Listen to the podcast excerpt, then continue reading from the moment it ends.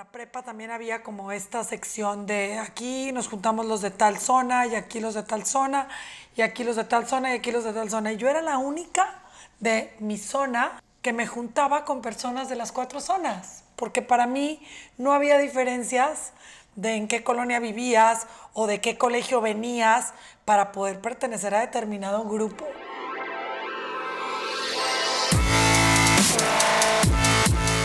Bienvenidos, Injodibles. Hola, soy Víctor Vargas, coach de vida y alto desempeño, conferencista y empresario. Y en cada episodio te presentaré personas o mensajes injodibles para inspirarte a revelar y expandir los límites de tu mente, tu corazón y tu espíritu. Gracias por acompañarme a conectar y a elevar la vibración. ¡Comenzamos!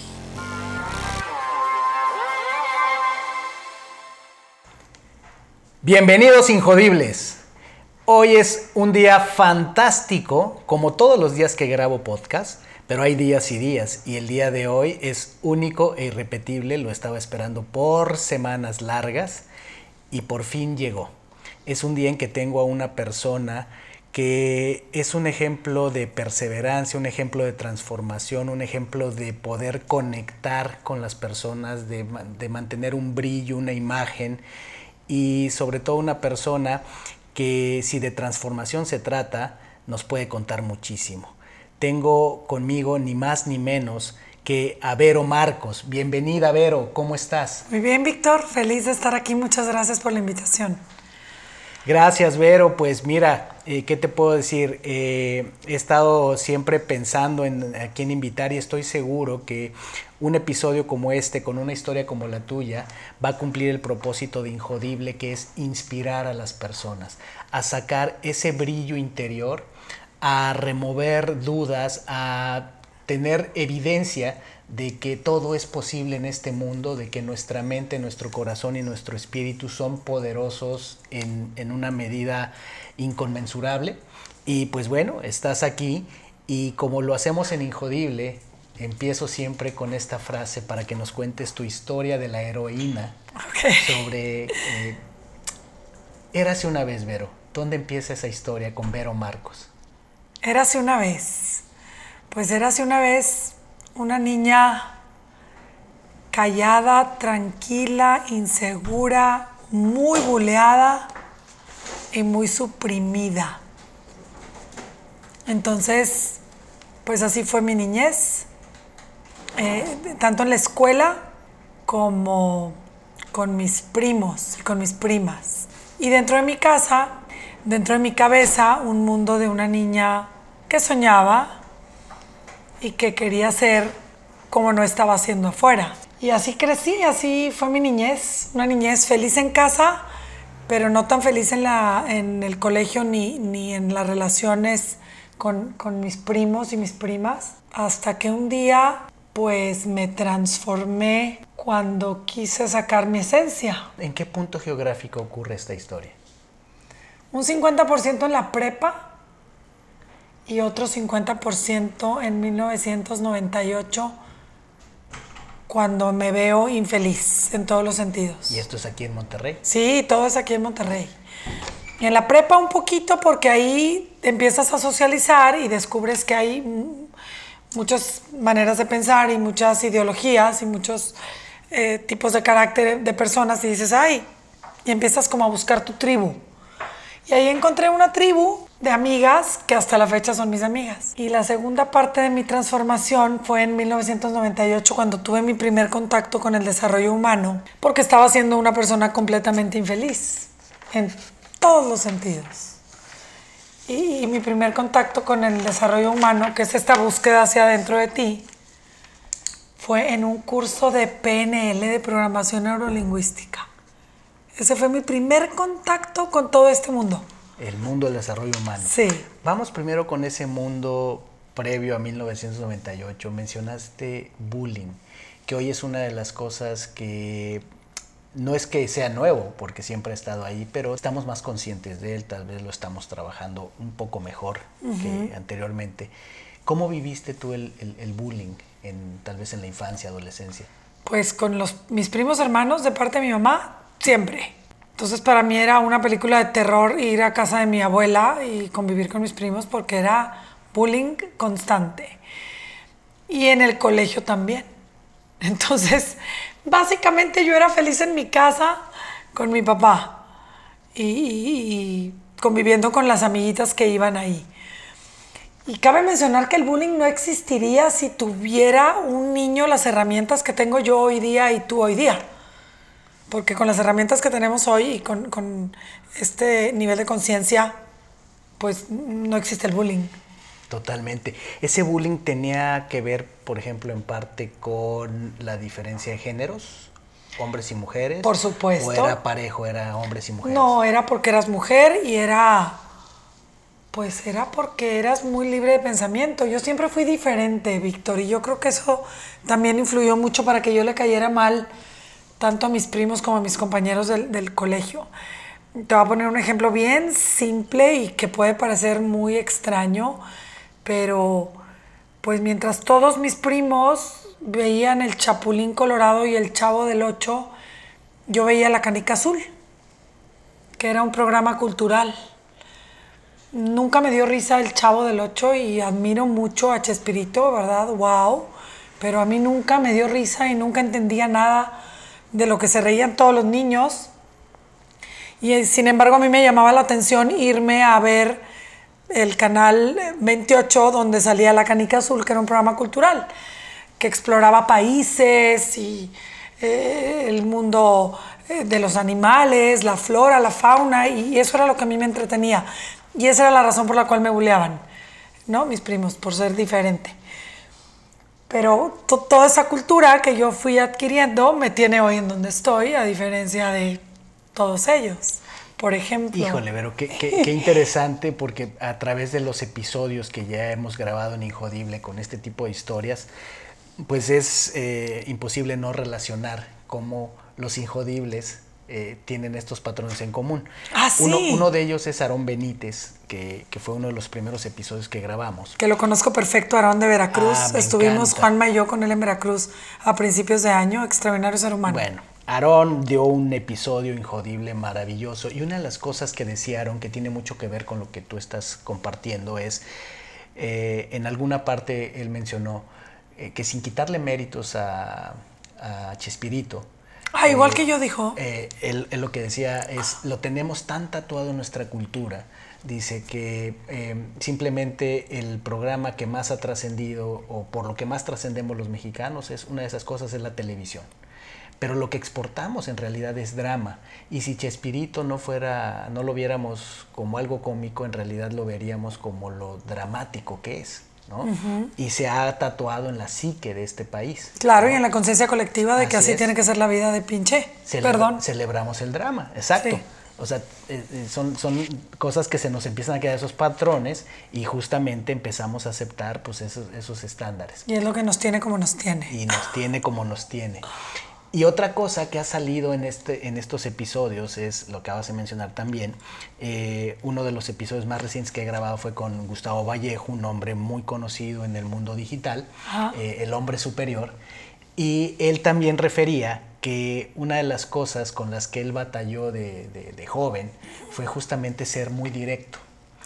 Y es algo que, al, igual Aaron Benítez, eh, es un patrón. En este país, en esta cultura, en Latinoamérica en general, pero en México, ser directo te puede traer problemas, ¿no? O sea, estamos acostumbrados a estar en una conformidad, eh, quien levanta la voz normalmente lo vemos como queja, como negativo, cuando en realidad puede ser un aporte, cuando nos puede estar dando otro punto de vista, pero todos estamos en la misma medianía de no, hay que conformarnos. Entonces, qué patrón tan interesante. Esa era esa, era esa etapa de, de niñez, adolescencia, donde teníamos un avero que se hacía preguntas, que observaba cosas distintas y que vivió ese, esa época de bullying, que yo creo que muchos eh, que somos de una generación bastante similar eh, la vivimos. Era, era otra época, eh, efectivamente. Algunas cosas han mejorado, otras yo creo que todavía faltan por mejorar, pero sin duda el, acoso a, la mujer, el, el, el género, era, era importante para estas diferencias. Conforme fue pasando la adolescencia, eh, la prepa, decías, fue un lugar interesante. Sí, la prepa fue el 50% de mi despertar, porque me encuentro con personas mm, socioeconómico, culturalmente diferentes y esto a mí me apasionó de una manera extraordinaria porque me abrí, me abrí más y me diversifiqué. Entonces en la prepa también había como esta sección de aquí nos juntamos los de tal zona y aquí los de tal zona y aquí los de tal zona y aquí los de tal zona. Y yo era la única de mi zona que me juntaba con personas de las cuatro zonas, porque para mí no había diferencias de en qué colonia vivías o de qué colegio venías para poder pertenecer a determinado grupo. Se me hacía algo muy estúpido y mi papá me educó más abierta en ese sentido, entonces yo deambulaba en la prepa del TEC por las cuatro zonas. O sea, te encontraste, te enfrentaste de tope con el famoso código postal. Claro. El, el sanpetrino, por, como, buena sanpetrina, pero pues yo soy una sanpetrina muy libre. Desde los tres años vivo en San Pedro y pues no, no soy, no soy la típica sanpetrina y, y desde ahí marqué que no lo era. Fíjate que eh, en el tipo de experiencias que suelo trabajar con, con empresas, eh, uso justamente la diversidad como una de, los, de las cosas más poderosas que los seres humanos podemos usar para trascender y para generar mejores lugares de trabajo, mejores equipos. Y justo eh, esta semana, al inicio de la semana, eh, tuve una intervención con, en una empresa muy grande y hablábamos de la película Divergente y la película Divergente, en la esencia de la trama, justamente es lo que tú decías. En el fondo, de hecho, el, corto de la película termina diciendo, lo que te hace diferente te hace peligroso, ¿no? En la película. En la vida real, también, ¿no? Lo que te hace diferente te hace poderoso, porque esa capacidad de poder alternar con diferentes personas, de diferentes estratos, de diferentes eh, enfoques en la vida, justamente te hace alguien eh, con una capacidad de conexión pues, muy poderosa. Pero quien no lo entiende lo ve como amenazante, ¿no? Probablemente viviste algo de eso. Sí, y fíjate, dices tú que es poderoso, yo digo que es peligrosamente poderoso. Yo fusionaría las dos, los dos adjetivos. Pues a mí me ha hecho aprender aún más. A mí me gusta mucho aprender, entonces yo sentía que si yo me quedaba en ese mismo grupo, pues era lo mismo. Ya los conocía todos, entonces no iba a aprender nada nuevo. Entonces el yo moverme en las cuatro zonas, que me movía más en las tres zonas prohibidas, no, me hizo tener amistades entrañables y personas con las que interactúo hasta la fecha. Hasta la fecha. Eso es hermoso. Gracias a esa apertura. de años. Ibero, ¿quiénes dirías tú, como en toda historia del héroe, siempre hay mentores, ángeles, o maestros que nos enseñan de la forma dura, ya sea suave o dura, ¿quiénes fueron alrededor de esa infancia, adolescencia, juventud, tus mayores mentores? Pues mira, yo creo que los mentores que tenemos en la infancia y en la adolescencia no los vemos como tal hasta que pasan los años y, nos hacemos grandes. Un buen mentor, ahorita que me haces recordar el profesor Hernán en, en el Colegio Montessori, que era el maestro español, extraordinario mentor. Otro mentor en, la prepa del TEC era este profesor de historia y, la maestra de biología, Wong se apellidaba, que eran maestros estrictos, que tú los veías como perros, porque así les decíamos, es un perro, pero realmente Joaquín Lozano era el de historia, ya me acordé, eran maestrazos era un deleite tenerlos y aprender de ellos. Y, gracias a ellos también, pues es parte de lo que soy ahora. Personas que me enseñaron a tener disciplina, orden, puntualidad. Nunca se me va a olvidar que en el huracán Gilberto, que estaba todo Monterrey inundado y colapsado, obviamente no existía el internet como ahora, entonces no sabíamos si iba a haber o no clases. Y mi padre, que en paz descanse, me llevó a la prepa del TECA clases.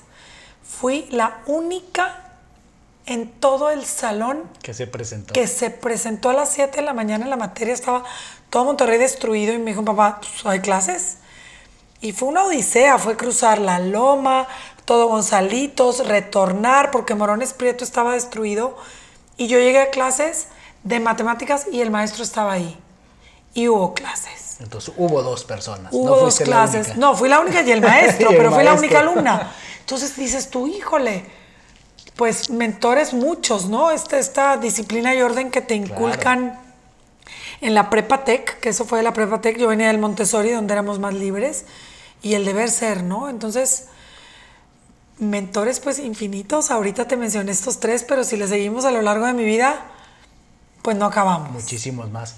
Y en, y en esto acabas de mencionar, bueno, capté, eh, fuiste al Montessori. Sí, soy alumna Montessori. ¿Sierra Madre? Montessori Sierra Madre, que creo que ahí están tus hijos. Ahí están mis hijos, y no porque estén mis hijos, pero en parte. Eh, de ahí veo también tu divergencia, ¿no? O sea... ¿Ya entendiste? ya entendí. No sabía. Ya entendí, no sabía. Porque es, es usual que, que, que, se, que, se, note cuando alguien diverge, cuando alguien levanta la mano, cuando alguien, si tiene una duda, pregunta pues es mucho esta, este espíritu, esta, esta forma de, de vida, de concebir el, el mundo que, se suele hacer en el Montessori y en, y en, tipos de colegios afines. Y es que desgraciadamente en los colegios conductistas, pues los condicionan y los entrenan, ¿no? Como, pues, como militares un poco en el sentido de el no preguntar y el conformarse. Así es todo, todo modelo de educación tiene sus ventajas y sus retos, pero si algo podemos destacar de un modelo como el Montessori es justamente esto, y se nota en la vida, porque es donde tienes estos enfrentamientos muchas veces, que decía yo, otros injodibles que han pasado por estos micrófonos, justamente han referido. Cuando he alzado la voz, cuando he dicho lo que pienso, cuando he sido directo, generalmente me he enfrentado al rechazo. Claro. A que la gente no entienda cómo alguien puede decir lo que está pensando y está sintiendo. Uy, y me, y me diste en mi, en mi talón de Aquiles con eso del rechazo. Yo he sido rechazada, yo creo que el 80% de, de, de mis propuestas y en el 80% de mi ideología y de mi forma de hacer las cosas y eso no me ha detenido, pero para nada. Al contrario, si el 80% de mis propuestas, mi ideología y mis formas de hacer, de pensar o decir han sido rechazadas es porque el 80% está condicionado a, a estar limitado. Estar limitado, pues, pero si algo que está cabrón en este país y en nuestro modelo educativo, diré yo a nivel mundial, pero hablemos de lo más cercano, es justamente que no nos enseñan a lidiar con el fracaso. Es, vaya, ni siquiera con el éxito, pero, pero con el éxito tal vez tendríamos menos problemas o no lo sé, pero con el fracaso no nos enseña. El fracaso es delicioso. El fracaso es delicioso, pero el tú fracaso cómo lo aprendiste, es básico. cómo lo conceptualizaste ahora así, porque el modelo educativo no te enseña eso, o al menos la sociedad en general. No, el modelo educativo nos enseña que si tienes un 7 eres un mediocre, si tienes un 4 no sabes y si tienes un 9 eres excelente, cuando un número no nos define. Yo fui de 4 y de 7.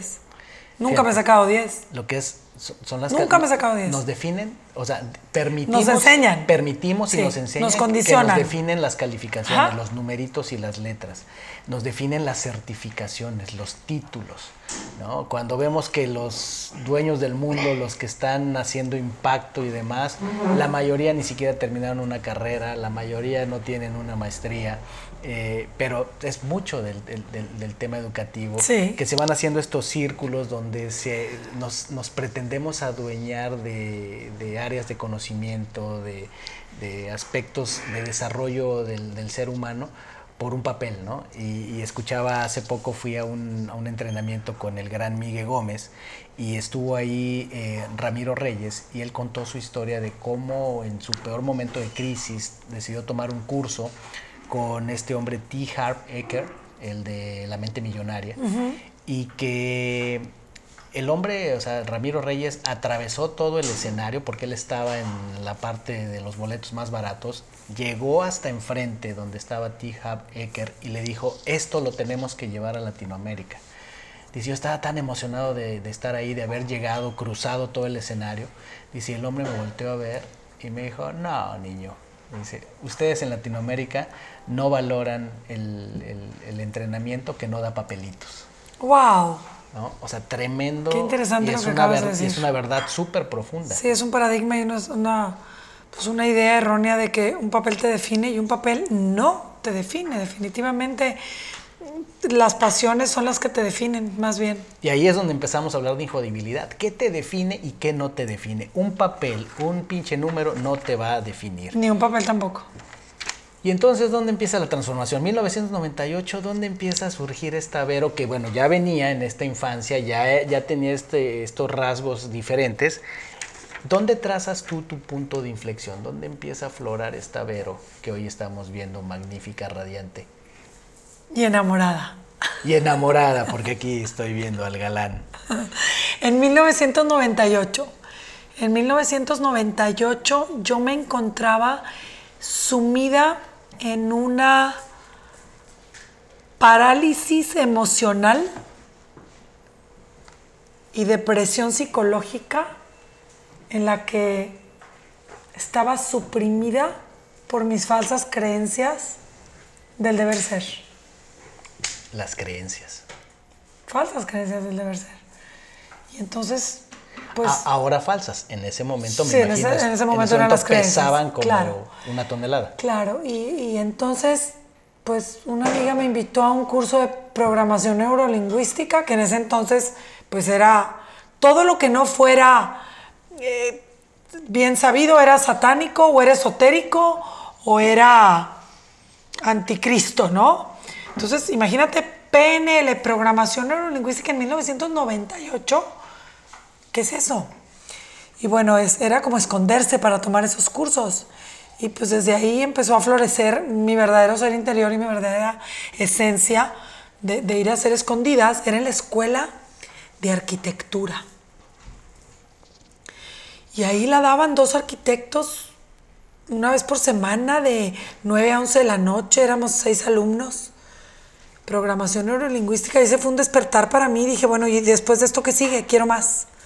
Y de ahí, Cábala, de ahí un curso de milagros, de ahí eh, Escuela Magia del Amor, de ahí desarrollo humano con los jesuitas. O sea, ahora sí que le entré a todo lo que no fuera el deber ser y es lo que me tiene en donde estoy ahorita. O sea, con esto caes en lo que yo defino como toda una metodista. Sí, sí. O sea, le, que me metí todo. metes a todo. Sí, le metí a todo. todo lo que fuera, bueno, todo lo que fuera sí, sí, sí. Eh, información.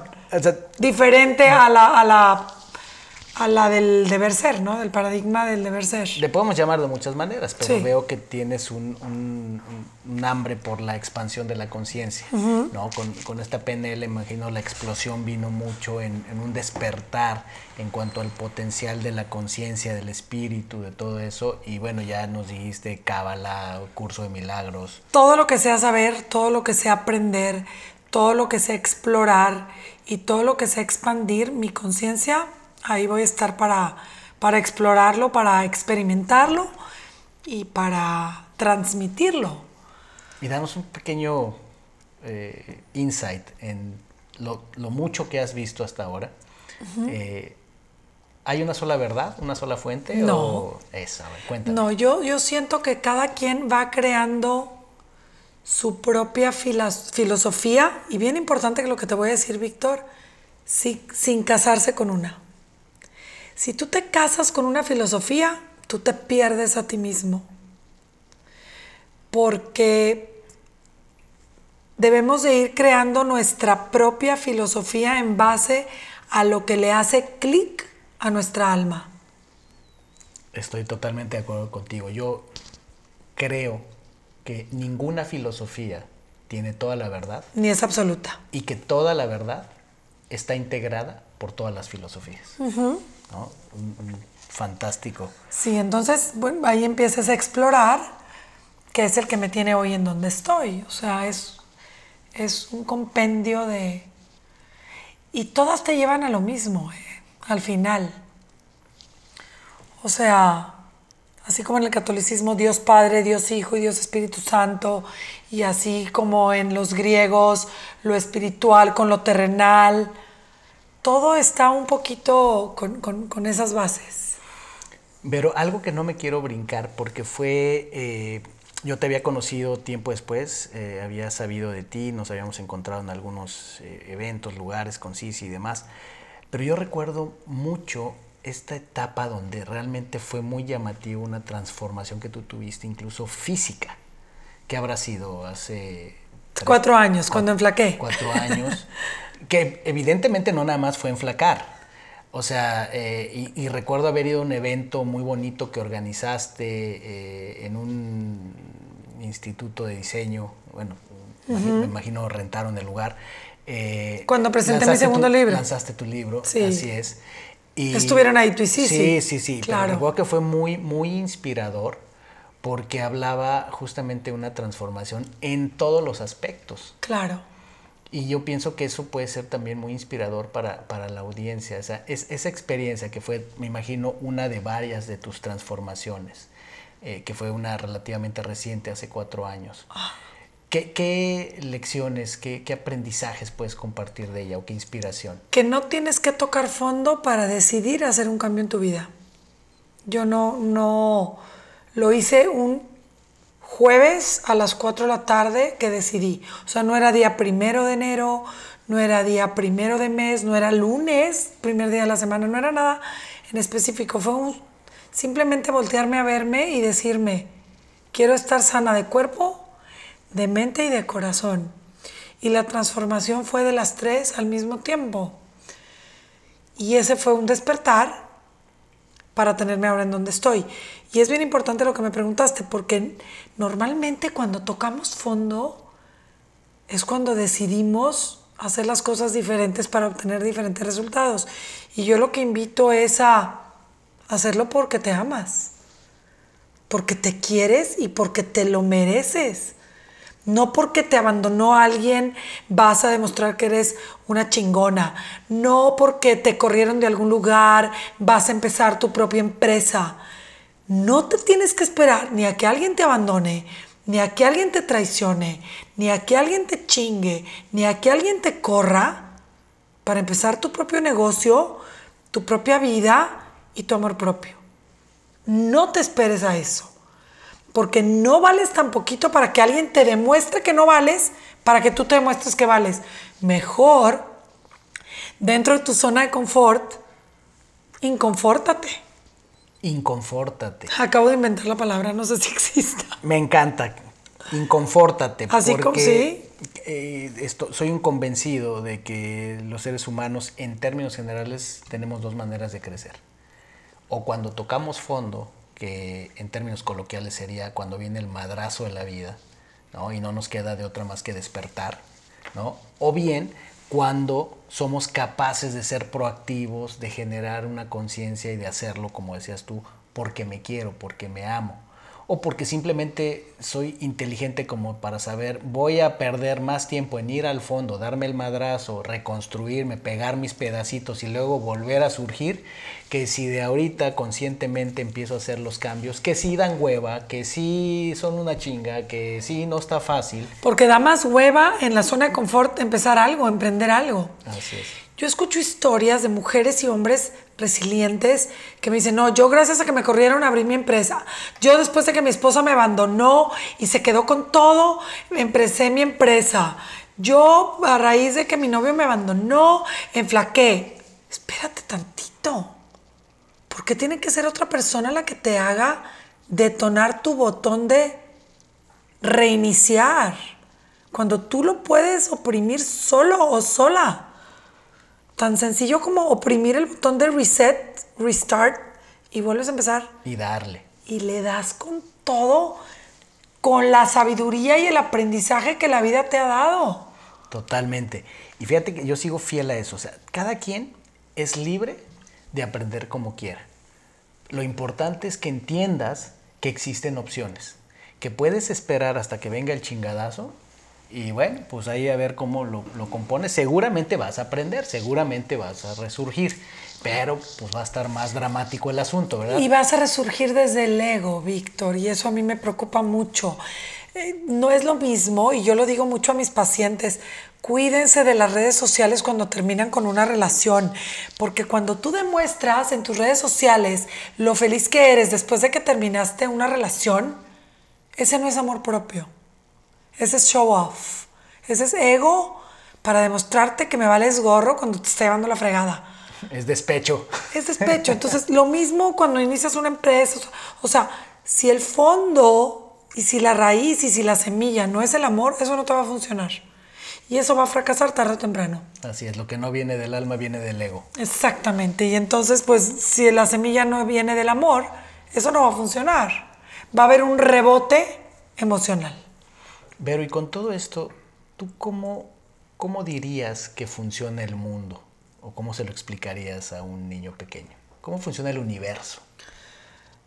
El universo funciona con la ley de correspondencia, que todo lo que te sucede te corresponde que te suceda tal y como te está sucediendo, para que de esa manera saques a tu verdadero ser interior y decidas el camino que vas a tomar por tu bienestar. El mundo de la correspondencia me encanta. Sí, te corresponde, todo nos corresponde. Ay, es que a mí me pasó no sé qué de chiquita, te correspondía para ser la que eres hoy. No, es que a mí mis papás me abandonaron, te correspondía para ser este papá que no abandona, etcétera, etcétera. Es que se me puede ir todo el podcast poniéndote eh, ejemplos. Todo lo que nos pasa nos corresponde y es perfecto para que nos convirtamos en las personas que hoy somos. Depende en la vibración que estamos. Y eso hace que yo le agradezca a todas las personas que me han favorecido, porque a mí nadie me ha chingado. Todos me han favorecido. Y hoy Me se los agradezco. A mí nadie me ha chingado.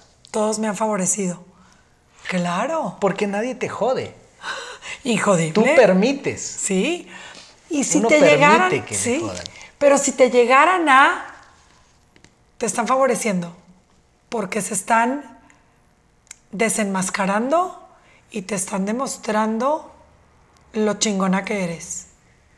Entonces, pues gracias otra vez a todos y cada uno. Ah, pues con eso damos paso a la siguiente pregunta. ¿Qué es para ti ser injodible? Pues injodible es ser resiliente, ser una persona que acepta, que asume y que resuelve. Resiliente, acepta, resume, resuelve. Acepta, asume y resuelve. Acepta, asume y resuelve. Sí, o sea, me está pasando algo, ay, ¿por qué me está pasando esto? Acep- Primero que nada, relájate y acéptalo. Segundo, asúmelo. Y tercero, lo resuelves. Y al resolverlo, se acabó. Lo que sigue. y eso te poderoso. sube, te sube, te sube, te sube, te sube. Acepta, res- acepta, asume y resuelve. Perdemos sencillo. mucho tiempo peleando con la realidad, ¿verdad? Exacto. Si yo no acepto algo que me está pasando, me puedo pasar la vida atorada ahí. En cambio, si yo acepto, asumo y resuelvo, lo que sigue, venga. Nos volvemos injodibles. Claro, exactamente, en automático. Y para mantenerte en ese nivel de injodibilidad, Vero, eh, esta Vero que vemos hoy día reluciente, llena de energía, porque a qué mujer no paras. Eh, ¿Cuáles son tus hábitos, Vero? ¿Cómo te mantienes? ¿Cuáles son tus herramientas? A lo mejor de poder, que a lo mejor algunas de ellas ni siquiera se las recomiendas a tus pacientes porque a lo mejor ya son prácticas elevadas. Yo a todos les recomiendo lo que hago porque no es nada elevado y es 100% terrenal. Y está bien fácil, ¿eh, Víctor? Bien fácil. Haz única y exclusivamente lo que te dé tu regalada gana. En el momento en el que tú empiezas a hacer algo que no tienes ganas, tu energía se empieza a enfocar en lo que estás haciendo a la fuerza y te empiezas a debilitar como una kriptonita. Es más, hacer algo que tú no quieres es como una kriptonita. Ay, voy a ir a esta reunión, pues porque cumpleaños esta amiga y tengo que quedar bien. Y vas y es una kriptonita. Te empieza a debilitar. Y luego eh, empiezas a vestirte como no quieres porque pues quieres encajar en un grupo. Y entonces otra kriptonita. Y entonces todo eso te va debilitando. Obviamente hábitos sanos. Yo, yo me duermo temprano relativamente. Para las 11 ya caigo. Pobre Juanma porque Él quiere ir al, al antro y, Él- él quiere y fiesta a la disco y le digo, híjole cariño, va a tener que ser a lo mejor en otros horarios, en otros países donde para mí sea temprano. Pero yo sí me duermo bien temprano. Me despierto temprano también, 4 de la mañana, 5, y escucho mis afirmaciones positivas, hago un poquito de meditación, mantras, y eso es lo que me centra para estar tranquila. Yo me lavo el cerebro con las afirmaciones. Otra cosa que hago es no veo series de ningún tipo de agresividad. No veo noticias, no tengo idea qué está pasando en el mundo. No me interesa, no me sirve y no lo necesito. Eh, porque mucha gente, ay, pues ¿cómo no vas a ver noticias? Tienes que estar ent- enterada del mundo. ¿Para qué? Es que el dólar subió. Ah, pues no me interesa. Es que López Obrador, tampoco me interesa. Es que mataron y asesinaron y no, no me interesa. O sea, si yo me enfocara en eso, no estaría dedicándome a lo que me dedico y no estaría generando lo que estoy generando. Totalmente de acuerdo contigo, Vero. Y ese es algo que es otro patrón que he encontrado en los injodibles que pasan por estos micrófonos. Es algo que yo también profeso y practico. Y que igual te encuentras gente que chocamos con opiniones. Las mismas preguntas. ¿Cómo es posible que no escuchas noticias? No pero tengo idea. Pero qué irresponsabilidad. ¿Cómo ¿Por te qué? mantienes enterado? ¿Para qué? Y eh, algo que he aprendido, ya no entro en esa discusión, porque antes entraba en la discusión, les daba toda la explicación, el tema del estrés, eh, ya no entro en esa, en esa explicación, pero eh, también algo que, que en, en sentido práctico hago es que digo, a ver, si hay algo suficientemente importante, me voy a enterar. de Ah, todas claro. maneras.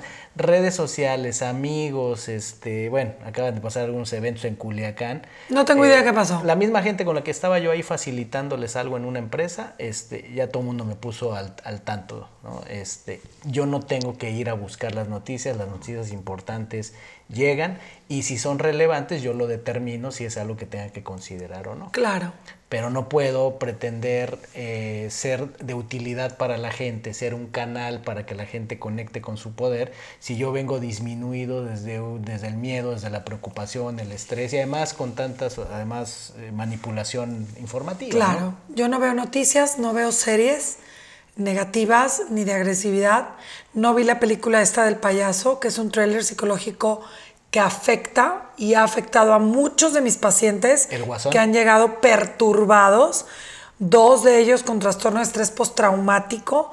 Y yo les pregunto, ¿qué necesidad tienes de pagar para que te chinguen? ¿Para qué te pase esto, güey? ¿Para qué? Yo voy a pagar para disfrutar de unas palomitas y ver una película que tengo final feliz. Si no, no me paro en el cine.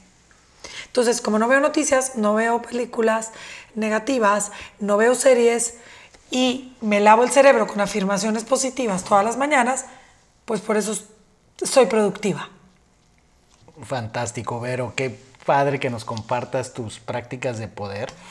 Y cuéntanos, hacia el final de, este podcast, ¿cuáles son tus retos, tus metas, tus proyectos más ambiciosos hacia el futuro? ¿Para dónde va Vero?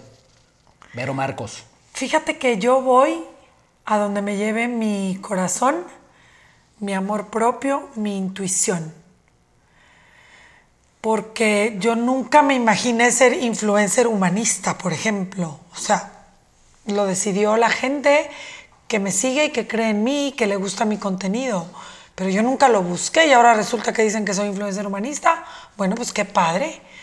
Y si mañana ya no lo quieren, pues ya no lo soy. Soy conferencista porque me lo piden y doy conferencias. He escrito libros porque me dicen, ¿por qué no escribes un libro? Entonces voy a donde me lleva eh, mi misión de vida y, y la razón porque, por la cual Dios me tiene aquí, que es trascender, sembrar semillas, eh, marcar un precedente y dejar huella. ¿Cuál dirías que está muy cercano a esto que estamos diciendo, que estás tú diciendo? ¿Cuál dirías que es el impacto que quieres crear en el mundo? Yo más que crear un impacto en el mundo, quiero que la gente sea feliz y que esté libre del alma y que no se preocupen por el qué dirán y que mientras no dañen a terceros hagan lo que les dé su regalada gana. Ese es tu aporte. Eso es todo. Está bien fácil. Fantástico. Vero, me encanta. ha sido delicioso platicar contigo. Eh, eres tal cual, eh, detrás y frente a, las redes sociales, frente a los medios, frente a cualquier canal que uno te vea. Me encanta tu energía, tu autenticidad y pues esta manera eh, tan transparente como planteas, haz lo que te dé la gana, cuando te dé la gana. Exactamente, y sé feliz. A eso venimos a ser felices. Venimos a ser felices. ¿Dónde te puede encontrar la gente, Vero? Bueno, en, mi Instagram, que es ahorita como el boom, ¿no? Vero Marco 70. Básicamente ahí en Twitter estoy como Vero Marcos 70, no lo uso mucho. En Facebook estoy como Vero Marcos, tampoco lo uso mucho. Entonces, básicamente Instagram, Vero Marcos 70 y pues van a tener terapia gratis. No tienen que ir conmigo a sesión. Ahora sí que mi promoción es a la inversa, porque van a tener terapia gratis si me siguen y me escuchan todos los días. Me encanta, gracias Vero. Y a mí me puedes encontrar en Instagram en Ser Injodible, eh, es la cuenta de este podcast, en Víctor-Vargas-Wow, que es mi cuenta personal. En Facebook me encuentras en Ser Espacio Injodible y en Wow Coaching and Consulting. Gracias por haberme acompañado en un episodio más para moldear y forjar tu mentalidad injodible. Tenemos una cita con tu grandeza en el próximo episodio. Hasta entonces.